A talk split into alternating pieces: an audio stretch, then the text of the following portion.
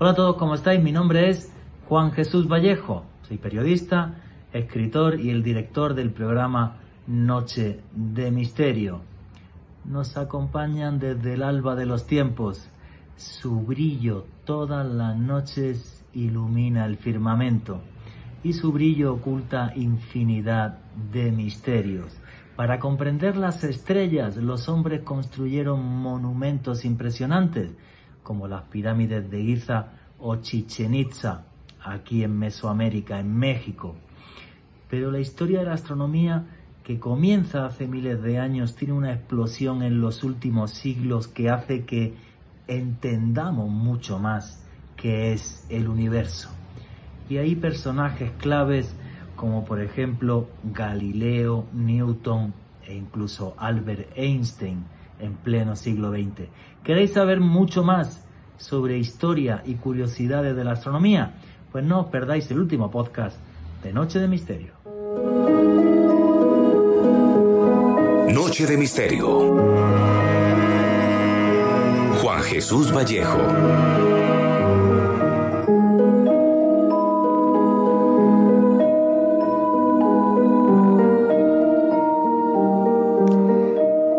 En el principio creó Dios los cielos y la tierra. Y la tierra estaba desordenada y vacía. Y las tinieblas estaban sobre la faz del abismo.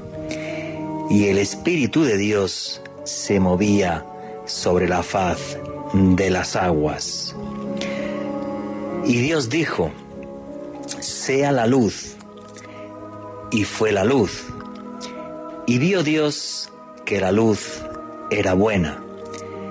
Y separó Dios la luz de las tinieblas. Y llamó Dios a la luz día y a las tinieblas las llamó noche. Y fue la tarde y la mañana un día. Así es como nos relata la Biblia, en concreto el Génesis, la creación tanto de la tierra como del universo, de las palabras de Dios. No sé si realmente fue así o si estamos hoy aquí por una gran explosión que la ciencia llama Big Bang. Aunque por mucho que queramos explicarlo, el universo siempre estará repleto de enigmas, de misterios. Por ejemplo, ¿qué había antes del Big Bang? O una pregunta incluso más sencilla que esta. ¿Por qué es el universo y no es otra cosa? La verdad que en los últimos dos siglos la ciencia ha avanzado muchísimo sobre la comprensión del universo. Y aún así sabemos todavía muy poco sobre él. No es que no lo comprendamos en su totalidad, es que ni siquiera podemos verlo. Más del 90% del universo está constituido por energía oscura y materia oscura. Sobre qué son la energía oscura y la materia oscura hay un montón de hipótesis, aunque certezas todavía realmente pocas. No sé, repito, si el universo es obra de un poderoso Dios o el resultado de una cadena de eventos cósmicos. Sí tengo claro que sea quien sea su, su autor, nos dejó en las estrellas que creó un mensaje que yo entiendo que es de humildad. No somos nada comparados con la grandeza del firmamento. Hace miles de años, sin radiotelescopios ni grandes inventos, las antiguas civilizaciones intentaron comprenderlo. Y el legado que nos asombra, que nos dejaron, perdón, nos asombra tanto como el misterioso brillo de las estrellas. las grandes pirámides de la meseta de Giza en Egipto. Una obra que duró siglos en la que intervinieron cientos de miles de personas. Tres gigantescas pirámides que representan tres estrellas, el cinturón de Orión. Para los antiguos egipcios, el cinturón de Orión representaba el Duat, la puerta al más allá. Siglos más tarde, aquí por ejemplo en América, los mayas hicieron algo parecido. Y también a través de pirámides representaron e intentaron comprender el firmamento. Hace miles de años también, en Inglaterra, los monolitos de Stonehenge tienen la misma motivación, entender el críptico mensaje de las estrellas. De todas estas historias, de todos estos hechos han pasado siglos y milenios.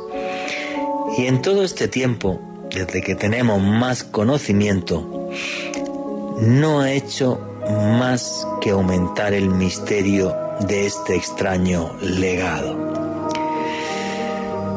Aunque si nos metemos dentro de la ciencia, a la vez que más sabemos, más incógnitas surgen, porque a día de hoy los científicos ya no nos hablan de un universo, sino que nos hablan de un multiverso, donde cada vez somos más pequeños e insignificantes. Así que si lo que vemos todas las noches en el firmamento lo creó Dios, realmente pienso que se salió con la suya, pues nos dejó claro que no somos ni los únicos ni perfectos, tan solo un mono desnudo que habita una diminuta gota azul en medio de un infinito por ahora inexplorable. Buenas noches, noctámbulos. Mi nombre es Juan Jesús Vallejo. Los que queráis seguirme en redes sociales, mi Twitter es arroba Juan G. Vallejo. Juan. E. Vallejo. En, Twitter, en Instagram y en Facebook, Juan Jesús Vallejo. Y aquí lo que hacemos en este programa, Noche de Misterio, es periodismo de misterio. Nosotros os ponemos los hechos encima de la mesa y vosotros decidís qué hay detrás y qué no. Los misterios y los enigmas de las estrellas del firmamento, que le costaron a grandes eruditos como Galilei tener que arrodillarse ante la iglesia, porque lo que estaba hablando, el nuevo conocimiento de la ciencia ponía patas para arriba lo que muchos interpretaban como la verdad absoluta de la que nos hablaban las partes más antiguas y crípticas, por cierto, de la Biblia. Creo que todos nos hemos maravillado con el brillo de las estrellas y además nos hemos sorprendido con la capacidad humana de llevarnos más allá de la Tierra, de llegar incluso hasta la Luna.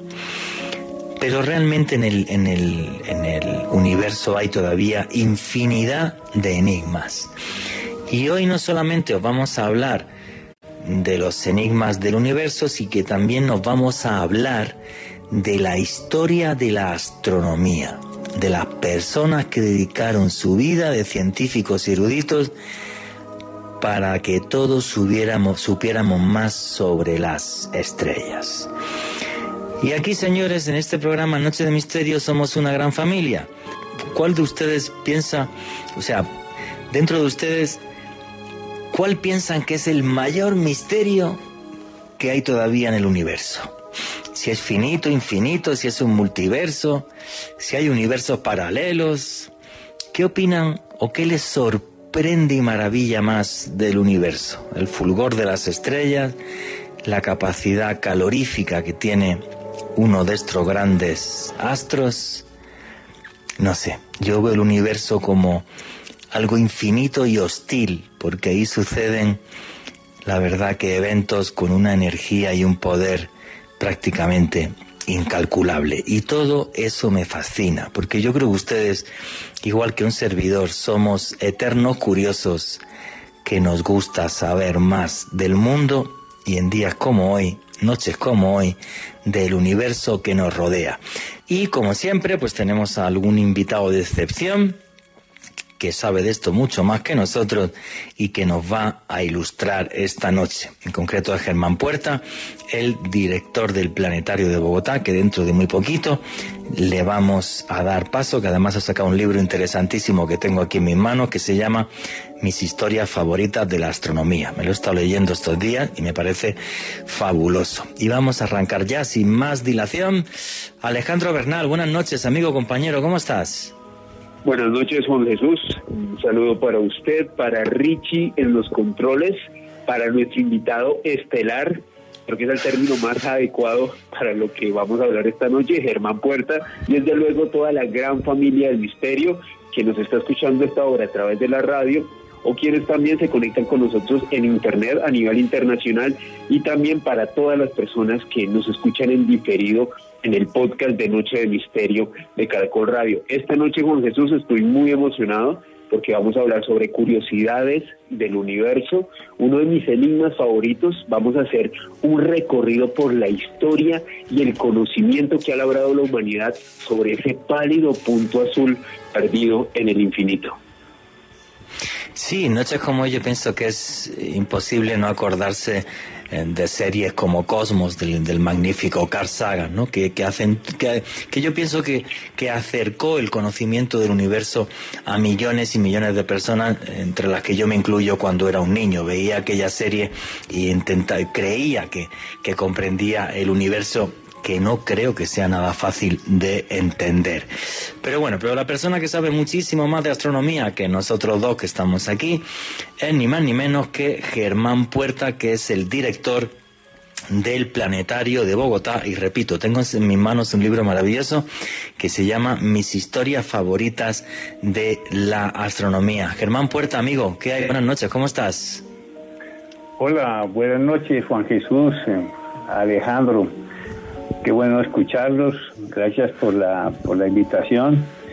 Y bueno, sí, efectivamente, eh, bueno, yo soy economista en realidad de la Universidad de los Andes, pero dedicado desde hace tanto tiempo a la divulgación y comunicación de la ciencia que realmente me apasiona mucho el tema y, entiendo y comprendo la, la, importancia que tiene la astronomía como una herramienta para integrar cultura y ciencia en esta sociedad que tanto lo necesita.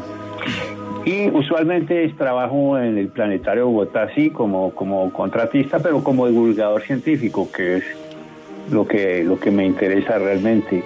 Eh, inclusive eh, he llegado a entender la importancia que tiene ese tipo de, de, infraestructuras como los planetarios y los centros de ciencia. Y estoy avanzando hace, desde hace un par de años una campaña porque se construyan más planetarios en Colombia. Y la llamo mm, un planetario por cada estadio. no, está mal que haya muchos estadios. No, genial. pero deberían también existir muchos planetarios. Eh, en Colombia hay como 160 estadios y solo tenemos cuatro o cinco planetarios. Entonces, estamos en esa campaña porque en realidad integrar cultura científica es una de las claves que tiene la sociedad para poder superar todas estas dificultades que tenemos actualmente y las, las que tenemos en, en forma regular. Y escribo libros, sí, efectivamente, en esta pandemia he tenido mucho tiempo libre y he escrito el año pasado tres libros. Uno de ellos es el que tú tienes allí, eh, mis historias favoritas de la astronomía, que es un compendio, una selección más bien de episodios de la historia de la astronomía y los viajes espaciales, que son fascinantes, que, nos recuerdan esa íntima y curiosa relación que tenemos, que tenemos con los astros.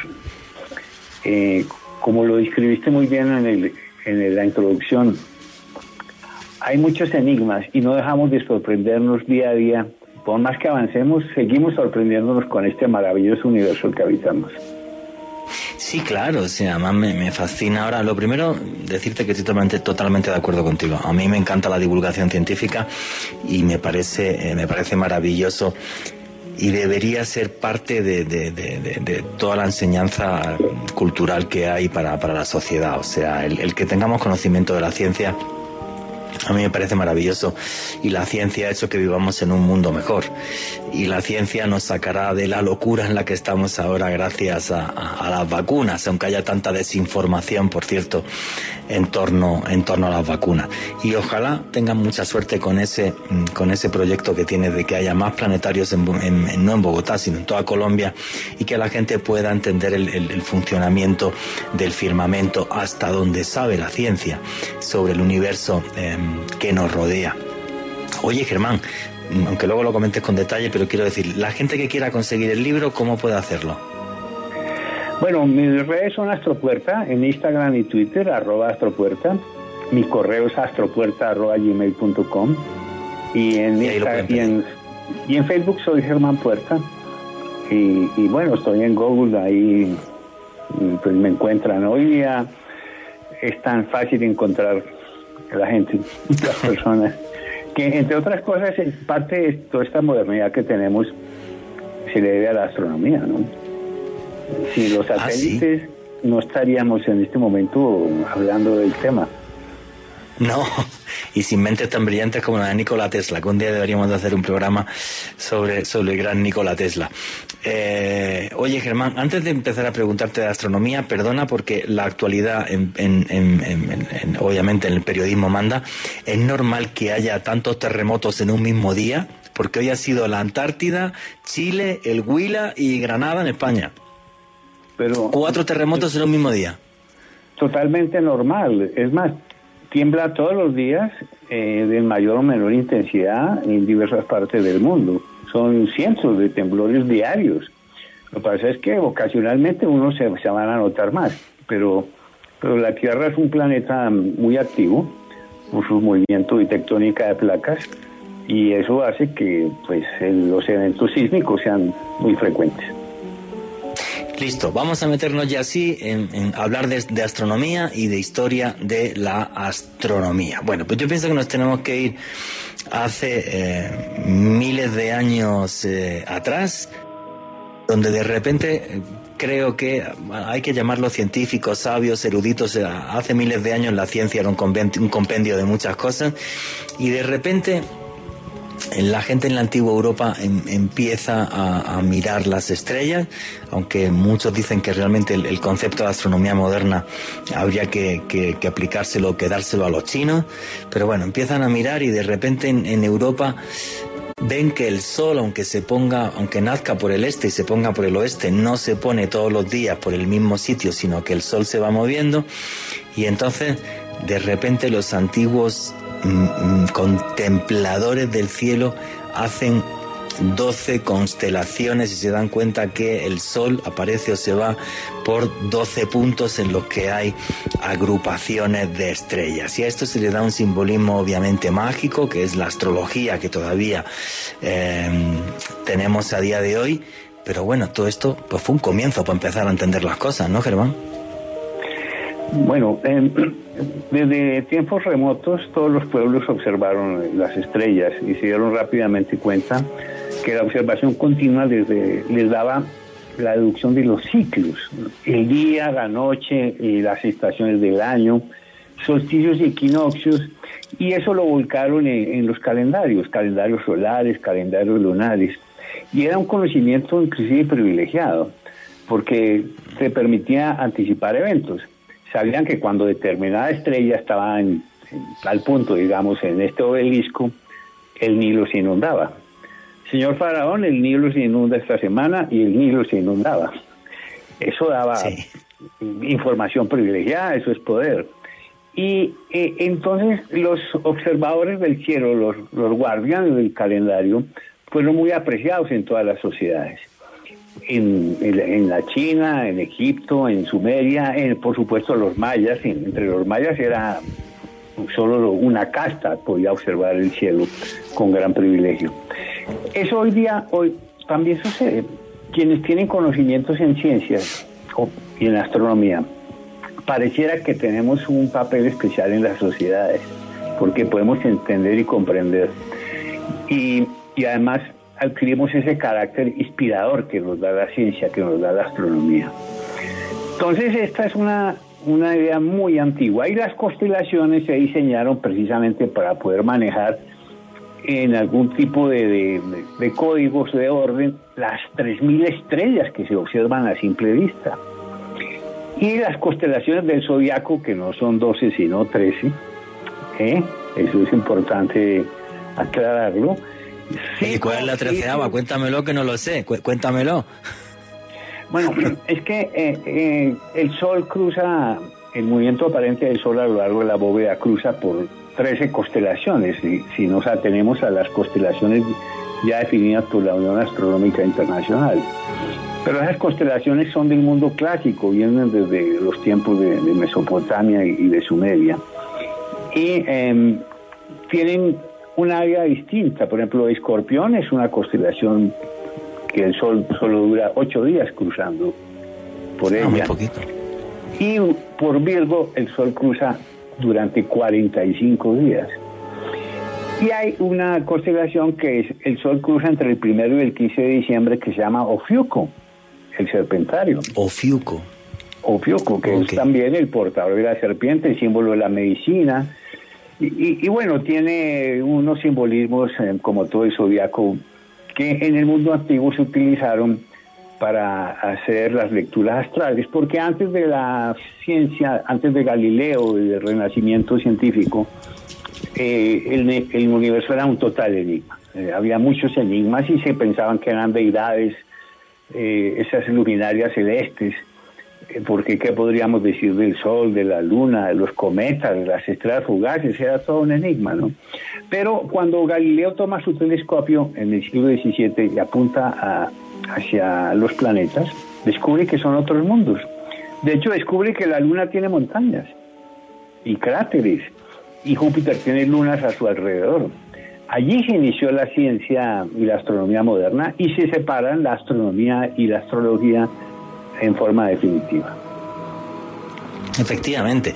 Y tú has dicho una cosa que es fundamental que es que en, el fondo esos avances de la ciencia han, han, dependido eh, de grandes personajes. Yo creo que los más famosos que tenemos en las últimas décadas, creo que con mucha diferencia han sido Albert Einstein y Stephen Hawking que eh, pasaron incluso de ser científicos ya a grandes personalidades a nivel mundial, que yo creo que es algo que, que arranca con Albert Einstein que no solamente ya es un tipo que nos habla de cómo funciona el universo, sino que acaba convirtiéndose en, una, en una referente cultural eh, para, todo, para todo el mundo.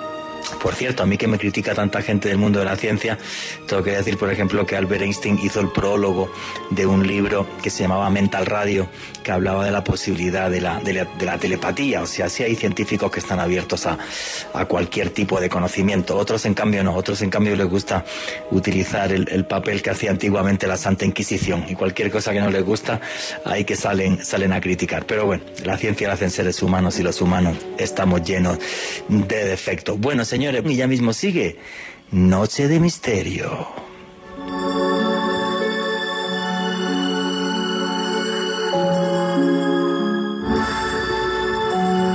Regresa Noche de Misterio.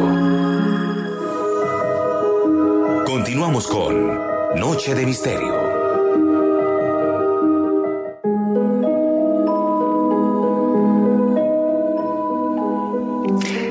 aquí continuamos en Noche de Misterio metiéndonos de lleno en la historia de la astronomía y de todos aquellos locos que fueron capaces de enfrentarse hasta el poder establecido para que viésemos las estrellas de una forma diferente. De eso va el programa de hoy. Eh, Germán, estábamos hablando de esos inicios de la astronomía, de cómo se veía las estrellas con esa con, con, todo ese trasfondo mágico y religioso que había desde el antiguo Egipto. Por cierto, en el antiguo Egipto marcar la crecida del Nilo era muy fácil porque el, día 15 de junio sobre, sobre el río Nilo aparecía, aparecía Sirio B, que le llamaban Sopte, era para ellos la representación de la diosa Isis y entonces decían que las lágrimas de Isis por perder a, su esposo, a Osiris, es lo que hacía la, que llegasen las famosas crecidas del Nilo.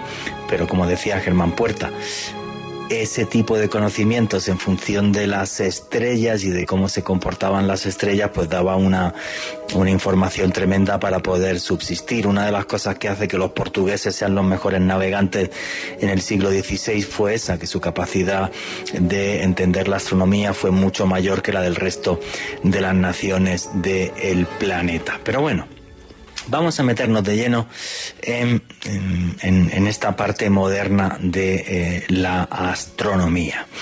Y yo creo que todo arranca gracias a este señor que es Galileo y también a un invento que es fundamental, que es el telescopio. Y tú le dedicas en tu libro un capítulo a esto que se llama, voy a decir el título literal del capítulo, El genio cabezón inventor del telescopio. ¿Tan grande tenía la cabeza el que inventó el telescopio o qué pasó, Germán? Es que en realidad eh, Galileo no inventa el telescopio. Galileo lo desarrolla para observar las estrellas. Eh, inclusive el, el, invento ni siquiera es de los holandeses, como se les atribuyó en, se les atribuye generalmente. El invento parece que se le atribuye más bien a eh, un clérigo inglés llamado Roberto Grosseteste que eh, Grosseteste, ¿qué significa? Pues cabezón. Este personaje del, este personaje del siglo XIV, en, en realidad poco conocido, sabemos por sus textos que eh, él desarrolló un instrumento con el cual podía observar los objetos más grandes. ¿Y eso qué significa? Pues indudablemente estamos hablando de un telescopio.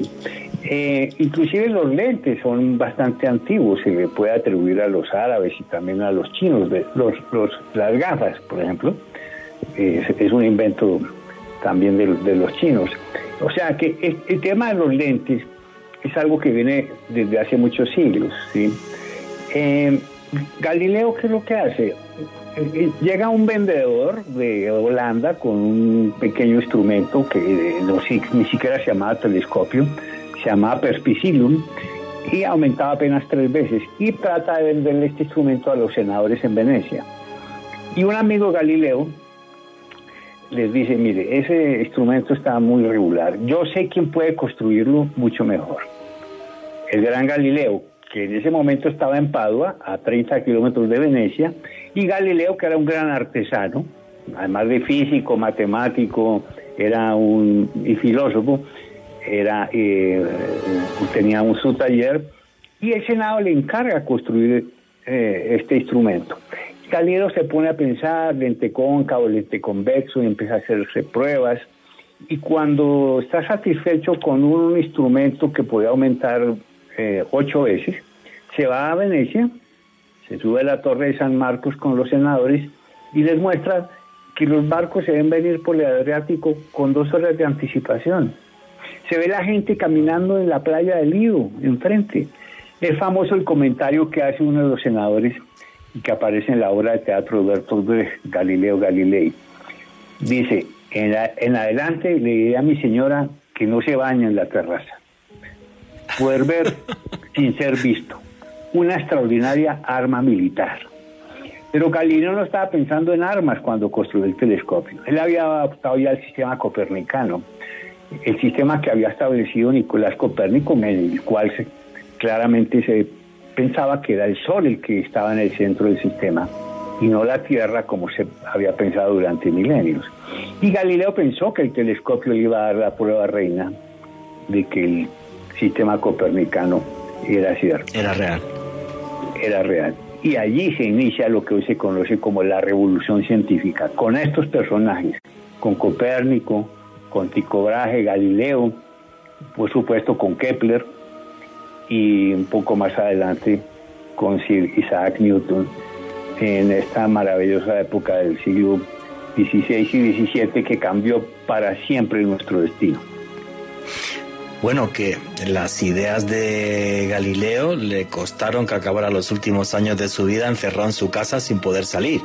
Le costó la broma ni más ni menos que un juicio ante la Santa Inquisición por unas ideas que según la iglesia de, la época, pues ponían el, bueno, la palabra de Dios patas para arriba, no les gustó el tema y, bueno, y ahí queda su famosa frase cuando estaban en el, en el juicio de la Santa Inquisición, famosa frase que muchos dicen que es una leyenda, otros que es real, que es que dio un pisotón y dijo, y sin embargo se mueve. No sabemos si es completamente cierto o, es una leyenda, pero bueno, yo creo que sí es parte de la historia de la ciencia, sí o sí, aunque, aunque sea una leyenda. Porque si no hubiera sido por estas personas que incluso se jugaron la vida, pues a lo mejor llevaríamos un retraso de, siglos a la hora de entender el universo. ¿Qué opina Germán Puerta de todo esto? Bueno, eh, lo que le trajo problemas a Galileo no fueron sus ideas, lo que le trajo problemas a Galileo fue su personalidad. Era eh, eh, absolutamente vertical eh, en, todos sus pensamientos. su propósito era integrar la nueva ciencia en su época. Él no podía comprender cómo no podían aceptar lo que estaban viendo a través del telescopio, las lunas de Júpiter mundos que giran alrededor de otros mundos. Están viendo además las manchas solares. El sol divino, inmaculado, tiene manchas que cambian de forma y de tamaño. El sol, como nosotros, está sometido a la degeneración y a la muerte. Y esas ideas, él las decía sin, sin tapujos. Y además era bastante, eh, un poquito petulante con sus contemporáneos, porque él pensaba que tenía siempre la razón y la tenía, por supuesto. Pero es que eh, los, los, biógrafos de Galileo eh, ahora comprenden que él no tenía opciones, ninguna. Su única opción era la interpretación de la naturaleza a través de las matemáticas, lo que hoy día se llamaría el método científico. En otras palabras, Galileo era total y completamente moderno, el primer hombre moderno. Y eso pues en una época en la cual la iglesia estaba en un terrible conflicto eh, con las religiones protestantes y el Papa tenía acusaciones de debilidad. Y bueno, los enemigos que Galileo había venido acumulando durante su vida parece que convencieron al Papa, que además había sido gran amigo de Galileo, al Papa Urbano VIII, que para demostrar su poder ante Europa castigara a Galileo, el más famoso de los filósofos de Europa. Y, bueno, no se le ocurrió nada más que acusarlo de herejía, ¿sí? Y, bueno, a Galileo le tocó sí retractarse. Pero fíjate que al final de su, de su día ya en su finquita en Arcetri, cerca de Florencia, con casa por cárcel, con, gran, con una edad muy avanzada, enfermo y casi ciego, y con la ayuda de algunos de sus alumnos, va a desarrollar su obra magna, que es el diálogo sobre la nueva ciencia, la ciencia del movimiento, el verdadero y el primer libro de física. Y ese es el libro que va a tomar Newton, junto con el Harmonis Mundi de Kepler, para hacer la gran síntesis cosmológica del Renacimiento. En el libro de Newton, en Principia Matemática. Todo esto es una cadena, una consecuencia, en hombros de gigantes, como se dice, ¿no? Así es que recuerda que la historia, la historia de la astronomía está construida en, los hombros de miles de pequeñas prehistorias, miles, miles. Toda una cadena que nos ha llevado al mundo que conocemos hoy. Bueno, ya veo que el Vaticano inventó lo que hacen hoy día nuestros jueces, que es lo de casa por cárcel. Veo que sigue, siguen un precepto muy antiguo también, de forma de que nadie vaya a la cárcel, a la casita y, ya está. Oye, si quieres pasamos entonces, Galileo es clave para entender mm, todo cómo, cómo, cómo avanza la, la, astronomía. Y luego lo han mencionado ya un par de veces y creo que es obligado, es hablar de Isaac Newton, porque con Isaac Newton todos los astros empiezan a moverse y además se mueven con un sentido y se habla de la gravedad y se habla de eh, otra serie de cosas. En Newton realmente el super mega gran impulsor ya, o sea, que yo creo que, que lleva la ciencia y la astronomía y la comprensión del universo a un punto ya de no retorno. O sea, ya da igual lo que diga el Papa, da igual lo que diga quien diga, o sea, todo está como muy clarito y muy demostrado, el universo parece que funciona así. ¿Sería de esta forma como lo estoy diciendo o qué opina Germán Puerta?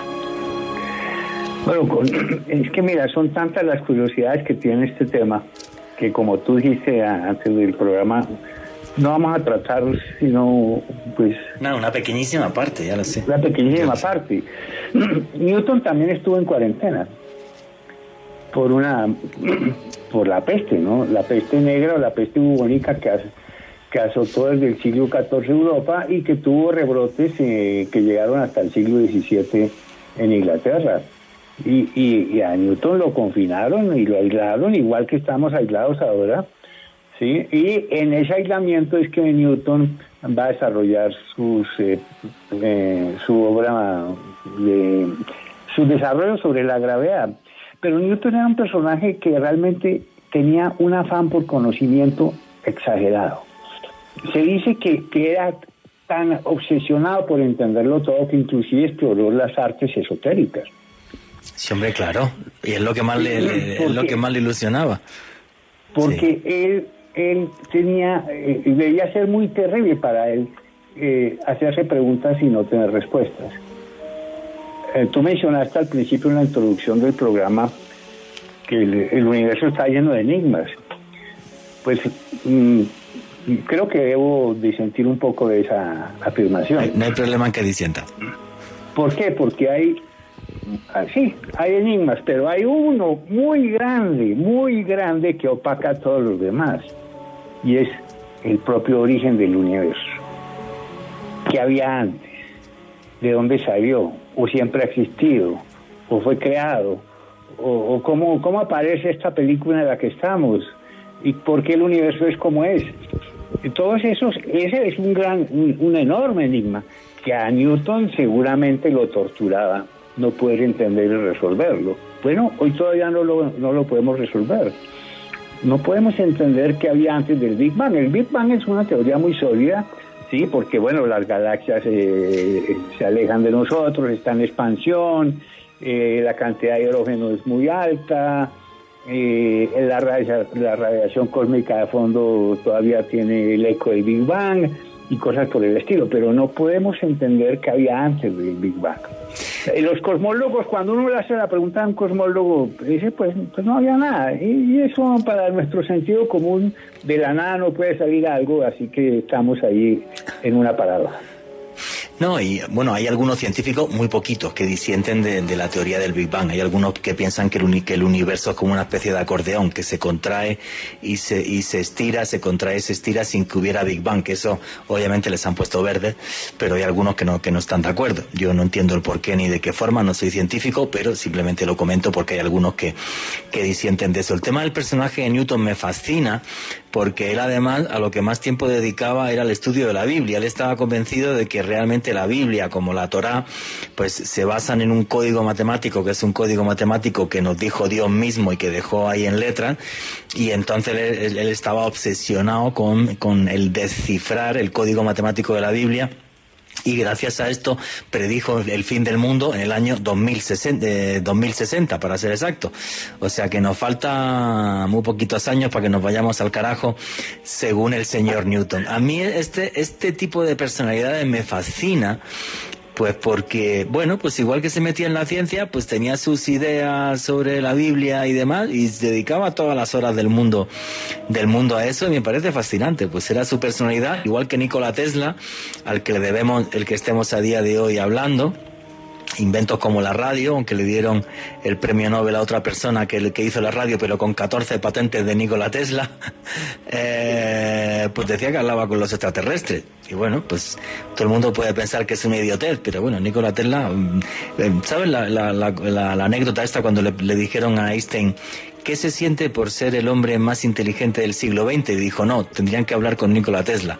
No sé si conocías esa, esa anécdota o no, que me parece buenísima, que Einstein dijo, no, si yo soy listo, pero es que lo del tipo este ya es una cosa que se sale de lo, de lo usual. Bueno, pues hay, hay científicos que, que bueno, pues que, que han hablado de otro tipo de temas y de cosas y y no se han arrugado por eso. Me parece fabuloso porque yo pienso que el respeto a las ideas de los demás es la base de la sociedad en la que vivimos a, día de hoy.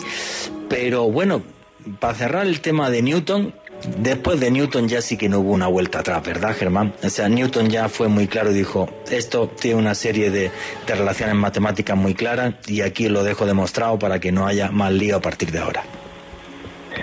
Sí, en, realidad eh, eh, Newton también desarrolla el telescopio de espejos, lo que llama el telescopio reflector. Eh, es sorprendente. también descompone la luz en sus colores y, se da cuenta que, el espectro de, la luz solar tiene diversas ondas y frecuencias. sus descubrimientos realmente pues, nos impulsaron completamente la astronomía, pero en particular la observación del cielo con ese telescopio de Newton eh, le dio paso a la construcción de enormes telescopios, de hasta casi dos metros de diámetro, con el cual uno de ellos, eh, con el inglés, con William Herschel, se descubrió el planeta Urano, que este año cumple 240 años de su descubrimiento. ¿sí?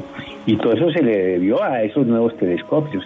Y empieza esa carrera por catalogar por observar el cielo, eh, viajan al hemisferio sur, a, los europeos a catalogar el cielo que no veían desde Europa, construyen inmensos telescopios, por ejemplo, en, África del Sur. Y hay muchas historias en, mi libro asociadas también a, estos desarrollos. Hay una que me gusta mucho, que es la, eh, eh, la penúltima del libro, que se llama Una tragedia suramericana. La única que yo no conocía, y que la pude trabajar, ¿sí? Es por un, un alemán que se va a Chile a hacer una, a construir los observatorios de Chile, ¿sí? Precisamente usando estos telescopios que había desarrollado Newton. Y termina en una tragedia que, bueno, no sería el caso contar ahora. Pero todo esto, todo esto empezó con estos personajes del siglo XVI y XVII. No, personajes maravillosos que mm, primero cambiaron la historia y luego desde mi punto de vista fueron muy valientes porque no les importó lo que dijeran ni la iglesia ni uno ni otro. Cuando la verdad es la verdad, me parece que tiene un peso realmente arrollador. Y bueno, estábamos en, en, Newton, yo quería meterme en, en Albert Einstein, pero antes... Eh, me gustaría hablar de la que yo creo que es posiblemente de las primeras mujeres que se metió realmente a investigar las estrellas y eso le costó la vida, que es una historia que aparece también en el libro de Germán Puerta, pero que nos la va a contar Alejandro Bernal. ¿Quién fue Hipatia de Alejandría? Alejandro Bernal. Pues Juan Jesús, eh, sin lugar a dudas estamos eh, hablando de una de las mentes científicas más importantes de la historia y desde luego una de las astrónomas más grandes de la antigüedad. Esta mujer, Hipatia, nació en Alejandría, en Egipto, hacia el año 370. Y para hacer un contexto muy, muy rápido para, para los oyentes, Juan Jesús, pues en esa época la religión oficial del imperio romano de Oriente era el cristianismo. El padre como tal de, esta mujer de Hipatia era Teón y este señor era un importante astrónomo y matemático muy respetado en la época en Egipto y según algunos cronistas e historiadores, esta mujer incluso llegó a superar el conocimiento y, la habilidad que tenía este señor, este señor Teón en cuanto al manejo de las matemáticas y el conocimiento en la, en la astronomía. Cuando hablamos de Hipatia, Juan Jesús y oyentes, no solamente hablamos de una mujer muy brillante en el ámbito de la matemática y de la astronomía, sino de una mujer totalmente rompedora con el rol de la mujer en su época. Fue tan brillante que aprendió oratoria, hablaba griego, fue una mujer que tuvo la posibilidad de ganar el laurel en la academia este era un, digamos, un premio que se le otorgaba únicamente a los mejores estudiantes que desde luego en aquel entonces pues se circunscribían a hombres, así que fue una mujer totalmente pionera en el acercamiento pues de las damas a la ciencia, una auténtica heroína en este ámbito. Esta mujer llegó a ser también conocida por ser una de las principales líderes del pensamiento neoplatónico, pues el cual consistía en eh, tratar de combinar los saberes más importantes de Occidente y de Oriente, creando pues para aquel entonces algo que era una doctrina muy novedosa. Llegó a tener una gran cantidad de discípulos, entre ellos eh, uno de los más destacados, Inesio de Sirene, que posteriormente se convertiría en el obispo de Fenicia, un hombre que tenía muchísimo poder en Alejandría y en Egipto hacia el siglo IV, y también pues esta mujer pues eh, fue tan importante que al día de hoy se conoce por ser la autora de quizás uno de los primeros trabajos de astronomía de la historia, como lo es el canon astronómico, pues eh, donde desde luego eh, se encuentran unas tablas en donde se representa el movimiento de cuerpos celestes. O sea, imagínense esto tan impactante hacia el siglo IV, esta mujer Hipatia creando uno de los primeros libros de astronomía y detallando en, en varias tablas el movimiento de cuerpos celestes fue no solamente una brillante matemática y astrónoma, también fue una inventora, construyó un astrolabio también eh, pues fabricó un aparato para destilar agua y un artefacto para medir el nivel de la misma. Una mujer con una inteligencia y una capacidad realmente superiores a la época. Pero sucedió algo muy curioso, Juan Jesús y oyentes. Obviamente, como toda persona rompedora, como toda persona revolucionaria, pues era una mujer que no iba acorde a los cánones de la época y se ganó muchos enemigos. Y el principal de ellos fue el obispo Cirilo de Alejandría. En aquel entonces él era el gran patriarca, por decirlo así, una figura eclesiástica tan relevante como el Papa de hoy en día, pero en aquel entonces. Y resulta que este señor estaba en contra pues eh, de cualquier idea que fuese opuesta al cristianismo, que era la religión oficial en aquel entonces, persiguió el paganismo y la herejía. Y como Hipatia no se había convertido al cristianismo, ella no se declaraba eh, fiel a esta doctrina y tampoco se había casado, básicamente en la época la veían como una mujer peligrosa, casi como una bruja malvada que había adquirido pues todos estos conocimientos quizás de una manera muy oculta el, deceso, el asesinato de Hipatia es quizás uno de los hechos más trágicos de, la antigüedad, sobre todo eh, si lo relacionamos con personas que tenían que ver con la ciencia. Resulta que en el año 415 esta mujer iba en un carruaje en plena época de cuaresma cuando de repente este, este vehículo fue atacado por unos monjes cristianos fanáticos, la bajaron de este carruaje Juan Jesús, eh, la comenzaron a golpear, la arrastraron hasta una de las catedrales más importantes de Alejandría en aquel entonces, en el año 415. Esta catedral se conocía como el Cesareo y allí la desnudaron, la golpearon con piedras y tejas y la descuartizaron y sus restos los llevaron alrededor de la ciudad, pues para exhibir como este castigo a una mujer hereje, una mujer que en aquel entonces se había adelantado al conocimiento incluso de muchos científicos en aquel entonces, Juan Jesús. Le arrancaron la piel con conchas marinas. Imaginaros la barbaridad. Y ese fue Quirilos, que era el papa copto eh, de la época, efectivamente, era, era, era el papa egipcio. Entonces, no, es una historia terrible de una, de una mujer que, que fue una adelantada a su tiempo.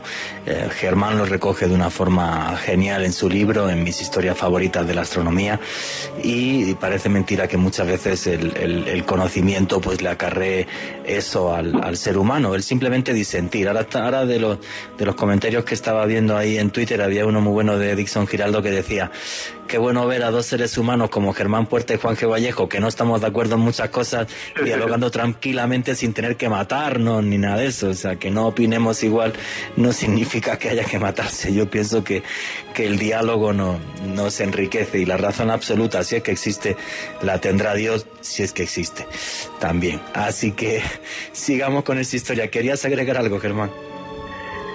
Sí, en realidad Hipatia que no es la única mujer que aparece en la historia de la astronomía. La contribución de las mujeres en, la astronomía, inclusive de la antigua China, es notable. Y tal vez sí, sí Hipatia eh, se, ha hecho famosa por su por su por su época e inclusive por su cruel final pero Hipatia hoy día y algunas de estas mujeres hoy día son una inspiración para tantas mujeres y niñas y jóvenes que se están acercando a la ciencia, que nos muestran que especialmente para las mujeres el camino de la ciencia es muy, muy complicado, ¿sí?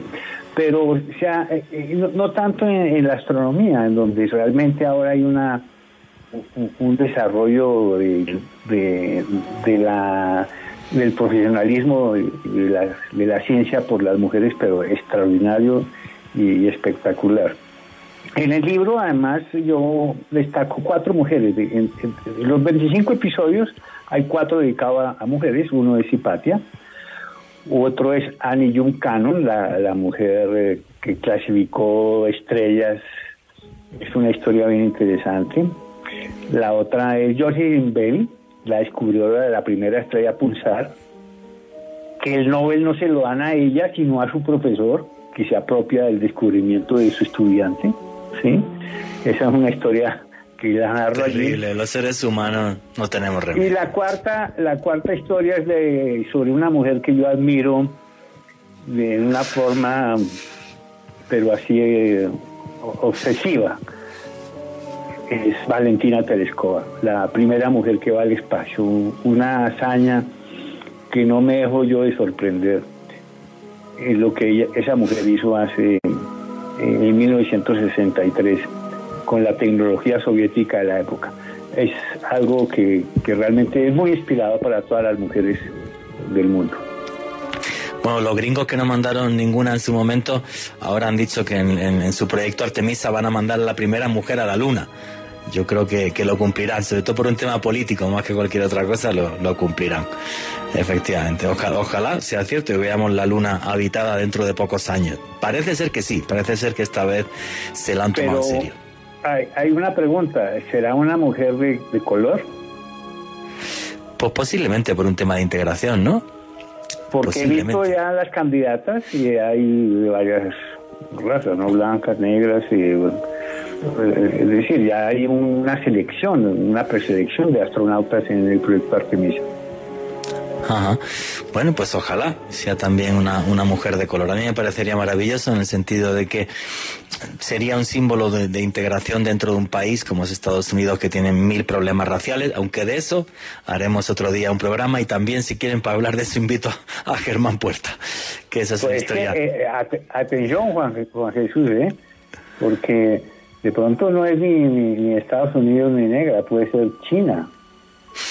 Bueno, si no es que los chinos llegan primero, primero, primero a la luna ahora. Está ahí en, la una carrera en el espacio. La, la luna es una meta volante, ¿eh? porque el premio mayor es Marte. Sí, pero bueno, la luna, yo, la luna yo pienso que es un premio geopolítico en el sentido de que hay un elemento que es el helio 3 que sería clave para el, desarrollo energético del planeta en, las próximas eh, décadas. El tema es que a nivel tecnológico, de esto quería hacer un vídeo en, el canal de YouTube que, tengo junto a Alejandro, en El Oculto tras la Sombra, que lo tengo paradísimo porque además tengo muchos problemas con Internet, que en Marte me ponen Internet en condiciones en casa. Em, Mientras pasaba todo esto del Capitolio, los chinos sacaron la primera red de comunicación cuántica de la historia. Es la primera vez que ha pasado eso, se probó, funciona, es inhackeable, mientras, mientras justo cuando estaba pasando todo el problema del Capitolio. Entonces la tecnología china está avanzando de una forma eh, increíble, con lo cual, bueno, pues también es un tema geopolítico poner la primera base en, en la Luna. En fin, ahora que el mundo parece que se va a tranquilizar un pelín a que haya menos tensión gracias a que no está el señor Donald Trump, y le digo señor porque me obliga a la cadena, eh, parece que, el mundo va a estar un poco más tranquilo. Insultos en arroba Juanque Vallejo, que el otro día puse un tuit con Donald Trump y no sé cuántos insultos me cayeron.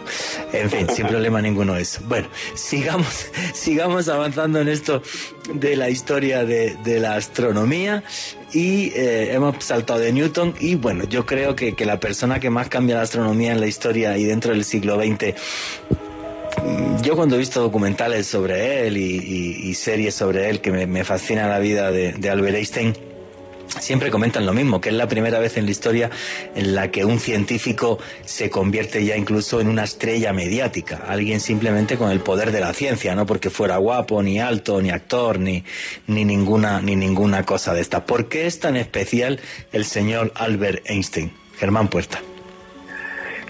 Bueno, con, con Einstein em, suceden varias cosas. Em, en realidad, em, él, desarrolla eh, entre 1905 y 1919 una serie de ideas y de teorías que le van a dar un vuelco por completo a nuestra comprensión del universo.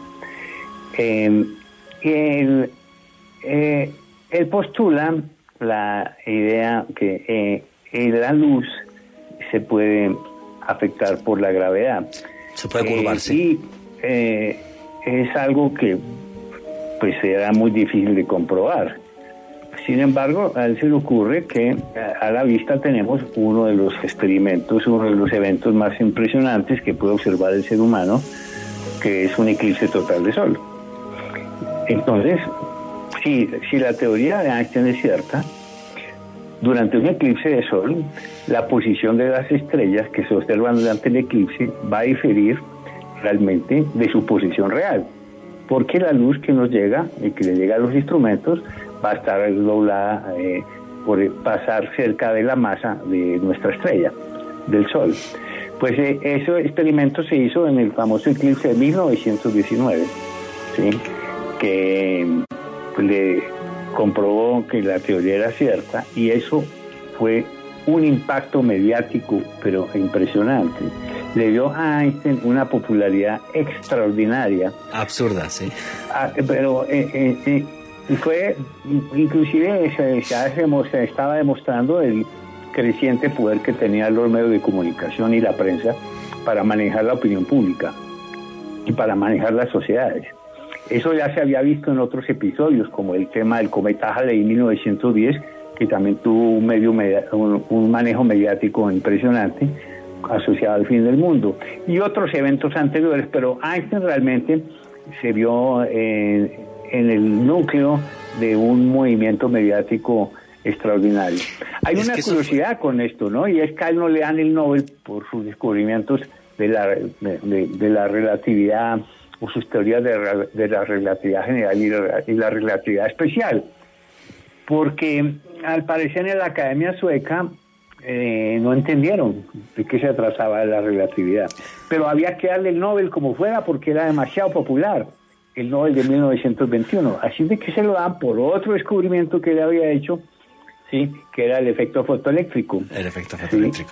Eh, y bueno, cuando Einstein va a recibir el premio Nobel, todo lo que habla en su discurso de la relatividad y no sobre el efecto fotoeléctrico por el cual le dieron su premio. Bueno, pero eso es genial. Ahora seguimos hablando de Einstein porque en 1905 él publica cinco artículos por los que le podían haber dado cinco veces el premio Nobel. Efectivamente. Y todo fue en 1905. Aunque eso que tú comentas se, eh, se comprueba muchos años, muchos años después, lo de que la luz se podía, se podía curvar y tal. Y entonces además hubo varios intentos fallidos de poder ir a ver el eclipse y demás. Y entonces, claro, la prensa porque había, Se, nublaba. es una historia fascinante, esa historia es una historia fascinante. Continuamos con Noche de Misterio.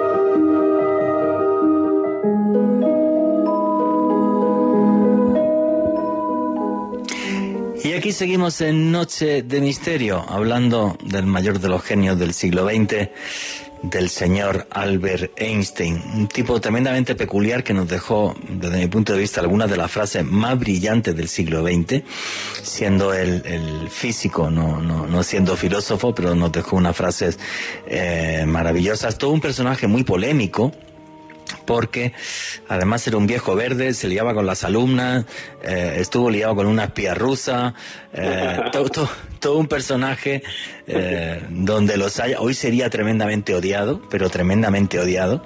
No me cabe absolutamente ninguna duda sobre eso. Alguien que además le encantaba, le encantaba el misterio y dejó alguna frase acuñada sobre eso. Y repito, como dije al principio del programa, que llegó a hacer incluso el prólogo de un libro de un amigo suyo que era periodista eh, apoyando todos los experimentos que hacía eh, J. Berrin en la Universidad de Duke sobre parapsicología. Hoy día por eso la ciencia, parte de la ciencia, lo hubiera linchado prácticamente.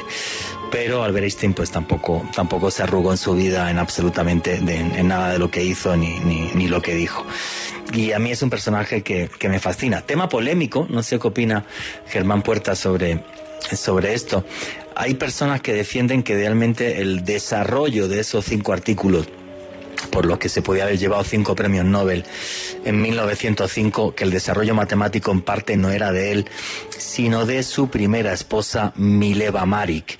Nunca se pudo demostrar, aunque sí hay una carta de Mileva Marik a una amiga en la que Mileva Marik, bueno, Mileva Marik fue la primera mujer que entró en la Escuela de Matemáticas de Belgrado, un, genio matemático, pero que el señor Albert Einstein dejó embarazada justo en el último año de carrera, no acabó la carrera, un desastre, y es cierto que él cuando recibe el premio Nobel le da el 100% del dinero, se lo da a ella para que así además pueda mantener a los hijos que tenía con Albert Einstein. Y bueno, pues repito, en una carta, eh, él, eh, ella, perdón, deja escrito y le dice a una amiga, mi marido y yo estamos trabajando en una cosa que le va a hacer mundialmente famoso. La carta es así es real y esa frase es real, pero nunca lo podremos saber si fue de Mileva Marik la que estuvo ahí o no. ¿Qué opina Germán Puerta de esto? Bueno, sí, su primer matrimonio con Maleva, su compañera de estudios, Sí. pues podríamos pensar que era un ideal, un matrimonio muy científico, pero va a terminar muy mal. Sí, acaba y fatal. Se separan. Y, y la carrera de Mileva va a quedar destruida, Sí. eh, en realidad. Eh, finalmente, creo que hubo una transacción financiera, porque el premio Nobel, que es el, el- el dinero, él se lo va a dar a ella. El 100%, sí. El 100%, o sea, hay una especie como de compensación por haberle arruinado su, su carrera, porque realmente eso fue lo que sucedió. Eh, Me- Meleva no va a continuar en una prometedora carrera y que y además era prácticamente una la única mujer en el curso, en la graduación de... Sí, señor. ¿sí? Eh, Sí, sí. así que mm, hay hay muchos episodios que no vamos a conocer muy bien, algo que está en la leyenda y en la mitología de cada uno de estos personajes, ¿sí? Pero también hay otra leyenda con Einstein, ¿no? Y es que lo, lo llaman también falsamente el padre de la bomba atómica, siendo él profundamente pacifista, ¿sí? Pero sus contribuciones científicas eh, también eh, contribuyeron pues al desarrollo de toda la física nuclear que después se va a desarrollar en el proyecto Manhattan y que va a construir la primera bomba atómica. Inclusive hay una mordaz portada de Time, como de 1950, en la que aparece Einstein en la portada y atrás el hongo atómico de una explosión nuclear. Sí, eso es una injusticia con, con Einstein porque era profundamente pacifista. Él advirtió y alertó a los Estados Unidos y a lo que se llamaba en aquella época el mundo libre eh, sobre eh, la- el peligro que tenía el nazismo. Eh, Sí. que pudiera tener el, la- el nazismo eh, la bomba atómica antes que, que los aliados.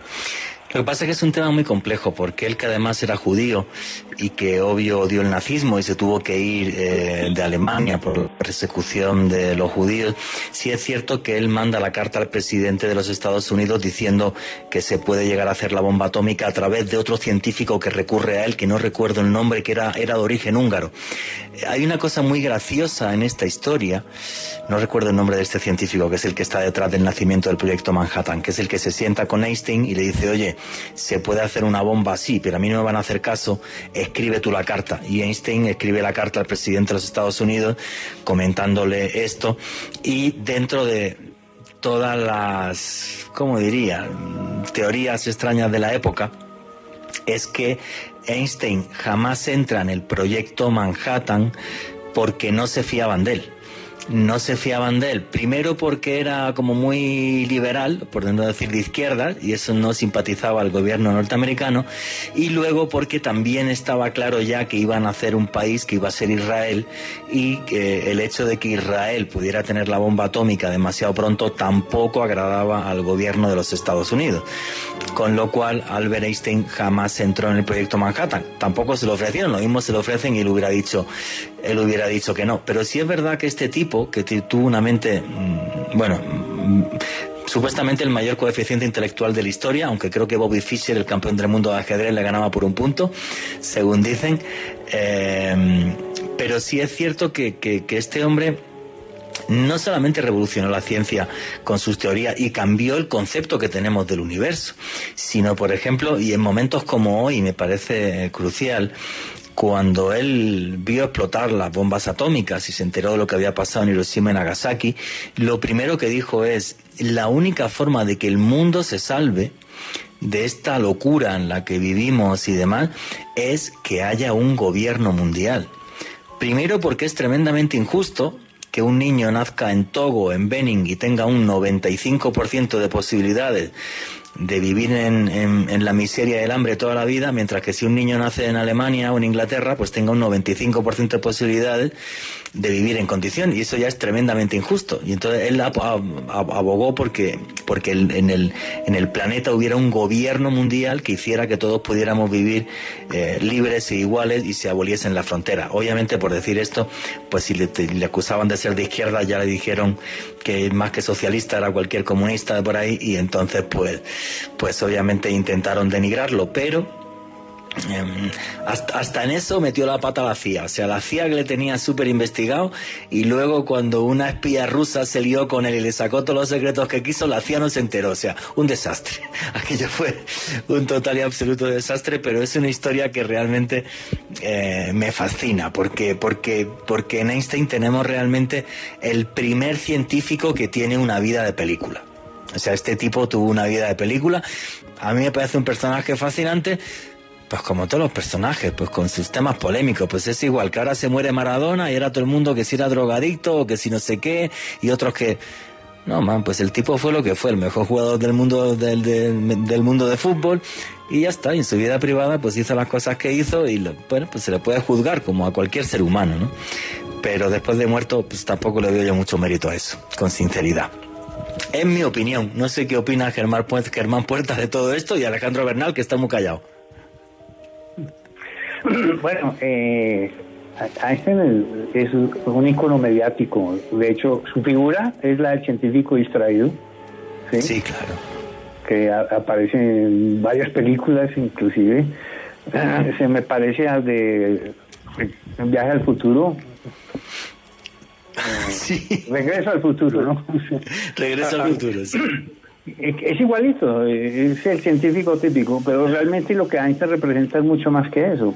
Einstein, representa la capacidad del ser humano para hacer unos desarrollos absolutamente teóricos, teóricos, que van a pasar tiempo para que se comprueben la realidad. De hecho, eh, lo, que él comprueba, eh, con lo que se comprueba en vida de Einstein, eh, es muy poco, pues la, la deformación del espacio-tiempo por, por las masas eh, que se producen durante el eclipse, pero todos los desarrollos, desarrollos relativistas que van a comprobar tiempos después, después que ha muerto. El desarrollo de las teorías y después se van a comprobar. Sí, es fabuloso. Por ejemplo, las famosas ondas gravitacionales que él ya dijo que tenían que, que existir y se ha comprobado hace muy poquito. O sea, desde mi punto de vista, un total y absoluto genio. Y luego quiero que Alejandro nos cuente la historia de eh, la guerra de los mundos de Wells. Pero yo creo que para cerrar, porque ya que al final hemos hecho un repaso de la historia de la astronomía, y le recomiendo otra vez a tu libro mis historias favoritas de la astronomía, pero creo que nos faltaría un personaje clave que falleció hace muy poquito, que es Stephen Hawking. ¿Por qué es tan importante Stephen Hawking? Germán Puerta. Bueno, eh, realmente Hawking, además que, bueno, eh, su vida es impresionante, ¿no? Porque sí, claro. es un, un, desarrollo eh, de, en medio de una tragedia personal pues extraordinaria, una enfermedad degenerativa que lo confina a una silla de ruedas y finalmente solo puede comunicarse a través de un sofisticado sistema de computadora. Es, y, y cómo hace pues todos sus desarrollos. Mm, todo es mental. Eh, es algo extraordinario. Lo que eh, Hawking eh, contribuye es a, la idea que se ha tenido desde el tiempo de Einstein también de poder desarrollar la teoría del todo. Sí, una teoría unificada que combine la mm, física cuántica, la gravedad, eh, en una sola teoría, algo que pudiera realmente permitirnos comprender nuevos enigmas del universo, lo que llama la teoría de todo. Y yo creo que la gran contribución de, Stephen Hawking es en ese desarrollo. Muy famoso su libro, sus libros sobre la historia del tiempo, que le entrega en forma comprensible, más o menos. En los primeros tres capítulos uno entiende bastante bien de lo que se trata el tiempo. ¿Sí? Después se complica mucho la lectura. ¿sí? Pero es que cuando se habla de tiempo se habla de uno de los conceptos de la física más complicados hay tres cosas muy complicadas en la física, la luz, el tiempo y la gravedad. ¿sí? Y cuando tú trabajas con los tres temas y tratas de hacer teorías unificadas, la cosa puede complicarse aún más. Pero el tiempo realmente es muy difícil de entender el concepto. Eh, como decía San Agustín en uno de sus libros, yo sé que es el tiempo, pero no puedo explicarlo. Entonces, eh, todo eso, es, esos desarrollos es lo que lo hacen además a él muy, famoso, también muy mediático, ¿no? Muy mediático. Sí, un tipo mediático genial con su super. Unos libros eh, extraordinarios, ventas bestseller por millones. Por millones, sí. sí. Como Cosmos, ¿no? Como, también con Carl y aparte una, una mente muy, muy privilegiada. Yo tengo un amigo mío que le entrevistó y me comentó que era una cosa increíble, o sea, una, una experiencia fascinante. Y mi tío, tengo un tío científico en España muy conocido. Él sí tiene un amigo que trabajaba todos los años con Hawking en Cambridge y me decía que nada, que el tipo se levantaba una mañana, decía una cosa con la computadora y se pegaba 15 días pensando y luego decía no sé qué. Y veías a 40 científicos intentando eh, comprender eso porque lo había hecho todo con la mente. O sea, escribía el final de la ecuación o el final y entonces pues tenían que hacer todo el desarrollo en función de lo que había dicho el tipo. Claro, qué capacidad mental tan increíble. O sea, estás hablando que la gente que lo rodeaba eran las mentes científicas más brillantes del mundo y al lado de la suya palidecían. O sea, madre mía, todos mis respetos por este señor, como decía además Germán Puerta que superó eh, y convivió con, con todo un desastre personal por una enfermedad terrible que le mermó la vida. Pero sin embargo, mente tan, tan increíblemente eh, maravillosa. Bueno, pues para terminar, habría que meter algo de ovnis y de cosas si venía Germán, que surja un poco de polémica. Eh, aunque Germán y yo no discutimos, dialogamos sí muchísimo y no estamos de acuerdo en muchas cosas. En tu libro, Germán, recoges eh, la historia eh, fabulosa que es la de Orson Welles cuando él desarrolla la historia de la guerra de los mundos. Alejandro Bernal, ¿qué es lo que pasó que casi media Inglaterra se vuelve loca? pues Juan Jesús está en la historia de grandes naves provenientes de Marte con tentáculos metálicos que comienzan a invadir y a reducir a diversas ciudades de la Tierra con unos rayos calóricos. Ese es básicamente parte del argumento del libro La Guerra de los Mundos de H.G. Wells, uno de los grandes escritores e historiadores eh, británicos de la primera mitad del siglo XX. Pues este señor no solamente creó este libro, tan importante para, para la historia de la ciencia ficción, sino que también fue un auténtico visionario. Juan Jesús y oyentes, este señor fue capaz de predecir la división del átomo, la construcción de las bombas atómicas y su posterior lanzamiento durante la Segunda Guerra Mundial. O sea, un tipo que tenía una visión impresionante hacia futuro. Pues bueno, este señor publicó su libro La Guerra de los Mundos en 1898 y comentan algunos historiadores que estuvo muy influenciado por algunos estudios del astrónomo estadounidense Percival Lowell, quien según sus pesquisas, él había propuesto una teoría sobre algunos canales construidos en Marte por parte de seres inteligentes. Parece que estas ideas influenciaron mucho al señor H.G. Wells pues para crear básicamente el libro eh, que relata lo que les comenté hace unos minutos, unas extrañas naves con, eh, con tentáculos metálicos muy grandes que aparecen en Londres y en otras ciudades del mundo comienzan a atacar a la humanidad a reducir estas ciudades a escombros con unos rayos calóricos y posteriormente se tienen que retirar pues debido a la exposición a unas bacterias terrestres a las cuales no son inmunes los cuales los reducen y los obligan a abandonar nuestro planeta. Pues bueno, ¿qué sucede con este libro? Resulta que 40 años después, Más específicamente, el viernes 30 de octubre de 1938, un joven periodista muy famoso en el ámbito del cine, el señor Orson Welles, quien años después fuera el director de la película El Ciudadano Kane, una de las cintas más importantes en la historia del cine, pues este señor Orson Welles trabajaba en una importante emisora en Nueva York y eh, era muy famoso por hacer unas radionovelas, en lo cual pues él hacía una representación de, diversos textos. Pues resulta que como especial de Halloween de ese año, decidió hacer una radionovela, una representación vívida de este relato de invasión marciana de H.G. Wells en la ciudad de Nueva York. Pues este señor se valió desde acompañamiento de algunos actores del Teatro Mercury y mientras estaba al aire antes de iniciar esta radionovela, pues hizo la, advertencia que lo que iban a hacer era una representación que se basaba en una obra de ficción. Lo cierto, Juan Jesús, es que fue tan vívido y tan impresionante, no solamente la actuación de Orson Welles, sino la de estos actores y los efectos de sonido que pusieron, que eh, esta radionovela produjo un auténtico caos en la ciudad de Nueva York cientos, por no decir miles de llamadas de los ciudadanos al departamento de policía de esta ciudad, gente que con mucho pánico decidió esconderse en los sótanos, irse a los campos porque creían que, tal y como estaba narrando Orson Welles basado en este libro, habían llegado unas naves extraterrestres a Nueva York y estaban comenzando a reducir la, ciudad a escombros. Bueno, el señor Orson Welles, un día después de todo este auténtico caos, tuvo que ofrecer disculpas públicas y se conoce pues este hecho como uno de los grandes parteaguas pues eh, en la historia de los medios de comunicación. Eh, pues es mi, es mi profesión Juan Jesús y a raíz de este hecho surgió algo que se conoce como la teoría hipodérmica o la teoría de la aguja